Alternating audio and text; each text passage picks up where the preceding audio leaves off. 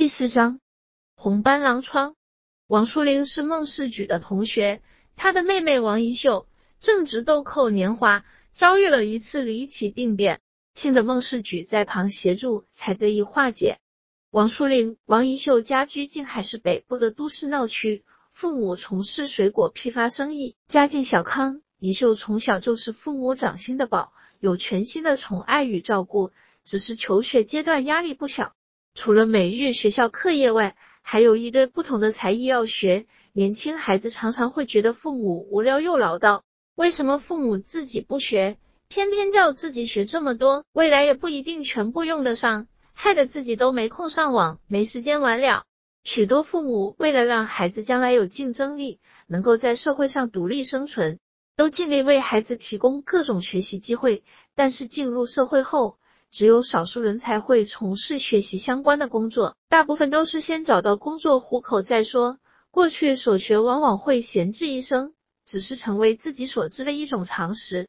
其实每个人的事业顺利与否，事关前世因果，在校所学未必是未来工作所需。看世间有些人平步青云，坐拥高薪，幸福过一生；也有人陷入人生低潮，不管再怎么努力也不得志。所学再多再精，也没有机会施展抱负，只能得过且过，虚度人生。命中也难有贵人指点，能体会其中无可奈何吗？能勘破其中原因吗？多说了一些言外之语，我们言归正传。话说一日，一秀从外面回来后，突然感觉身体十分寒冷，准备洗个热水澡来驱寒气。一般自己洗澡快则二三十分钟，再慢也不会超过一小时。没想到一秀进去浴室很久，久到水已经溢到整个客厅，也没关起来。等到家人看到满屋子的水，才惊觉有异。打开浴室门后，发现此时一秀两眼翻白，一直瞪着天花板看，好像受到严重惊吓，情状相当恐怖。按理说，家在公寓大楼的中间楼层，外面又加装了铁栏，一般人根本不可能爬上来。且一秀平日为人尚可。未曾与人有任何过节，但事情就这么发生了。急忙之下，家人将他赶紧送医急诊。医生把所有检验都做了一遍，家属只能耐心等待检验报告。在此段观察期间，医院没什么明确积极的治疗。比较有经验的亲友则觉得不该只求助于医生，建议试着去叩问神明，查询有否无形干扰的问题。若是没有无形干扰的话，在医院治疗也会较快痊愈的。宜秀父母较为相信自力更生，故而并未行动，只是等待医院诊疗结果。但是等到检验报告出来后，是疑似有四个红斑性狼疮的症状，此症当今医学仍列为无药可治的病症之一。想要痊愈，除非有奇迹出现，否则无救。按理来说，宜秀家族中并没有此病的遗传史，况且宜秀年纪轻轻。家人很难相信他会患有这么一种重大疾病，因此就去叩问附近较为灵验的宫庙，得知是有几位无形冤亲来干扰，气势相当强悍，也很难排解。需焚化的纸钱数量堆起来就有一小卡车之多。父母待女心切，花了数万元购置纸钱，希望焚化纸钱能化解这桩因果，让女儿恢复健康。在野外空旷处焚化了一小卡车纸钱后。回来后看一秀，也确实有所改变。父母兄妹就放下了心中挂碍，想着等待看医生的治疗。但没想到当晚，一秀的病况就变本加厉，突然开始长时间的连续抽搐，而后两眼翻白，就不省人事了。因此再次进入 ICU 急救。此时父母也感知大事不妙，又不知如何应对。在凌晨一时左右，王树林突然想起孟世举。听他讲过他母亲的经历，就赶紧拨打孟世举电话，希望能拯救妹妹于病危。孟世举当晚正在加班工作，听到一秀病危，可能是受无形干扰影响，就义不容辞的拨通了李方明的电话。救人如救火嘛，李方明知道后，就立即为一秀点了一盏元辰灯保命，再注意一个基数的大道系列。将功德回向给冤亲债主，希望争取一些缓冲时间，这是真佛心中仙佛所教的方法。对于发生重大灾祸或并未危及生命时，可用的方法，能在第一时间将功德拨转回向给无形冤亲债主，让他们能够心甘情愿的暂退一旁。以往此方法在最短时间内就有不可思议的转还，已有无数次实证，此次也是一样。凌晨四点左右，宜秀病情又稳定了下来，舒林一家人才得以放松一下。舒林告知父母经过，第二天就拜托孟世举带领一起拜访李方明，在天心茶楼经由叩问，请仙佛慈悲开示妹妹的病情缘由。仙佛开示，宜秀身边有五位前世的善德冤亲，很早以前就已在冥府控告，领有冥府讨报冤仇的别令，一直伺机进行讨报。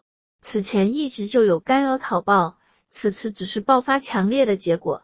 若是家中能力可及，最好能成全这五位前世善德冤亲，进入无极大道院修习，如此才能真正圆满此一前世的怨债。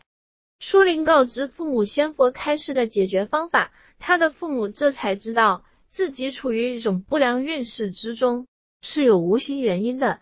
前几年赚的数千万元积蓄早已花光，无论两人怎么努力，钱财就是一直漏掉。想要有积蓄，就是做不到，自己也是万分无奈。仙佛开示确实无误。仔细回想这几年，确实都很努力，但钱不断支出，没有任何积蓄留下。每个月只够留下生意周转金而已。既然有前因，又有现实困境，即便是为了女儿，也应该超拔冤亲，进入无极大道院，化消无形干扰。这是当前必须马上办理的事情。下定决心后，就请书灵叩禀仙佛处理。仙佛此时才开示：若是帮助这五位前世善德冤亲进入无极大道院，还可以改变书灵父母当前劫财的运势。不但可以脱离目前困境，还可以累积教育弘道的功勋。这些冤亲将来学成后，能代天宣化，替天行道，这是一种有舍有得，明里去暗里还的作为。舒林一家也会有更大的受益。既然如此，舒林当下就决定请仙佛批准办理，把五位善德冤亲超拔入于无极大道院前修。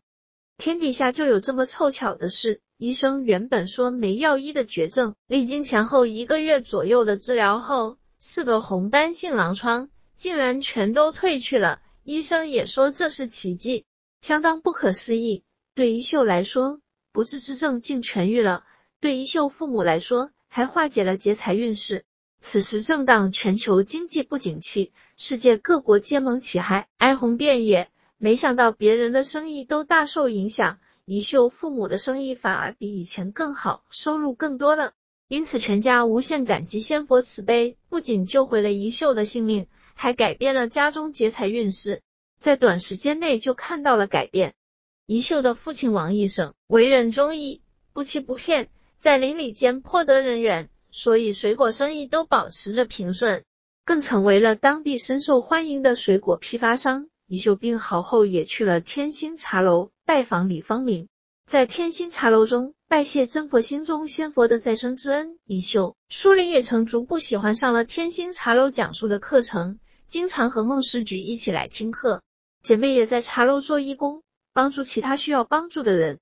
当善德冤亲来讨报时，宜秀家庭成员都受到了相当大的干扰。形成一种相当不良的氛围，除了造成家中积蓄不停消散外，家人之间也会经常为小事争执不休。宜秀还遭遇了恶病灾难，此时想不受干扰是不可能的。在成全冤亲债主入学后，现今一切都有了很大改善。这种事情以往只是看到在别人身上发生，根本没想到有一天会发生在自己家中。感叹之余。也把自己的经历分享给大家。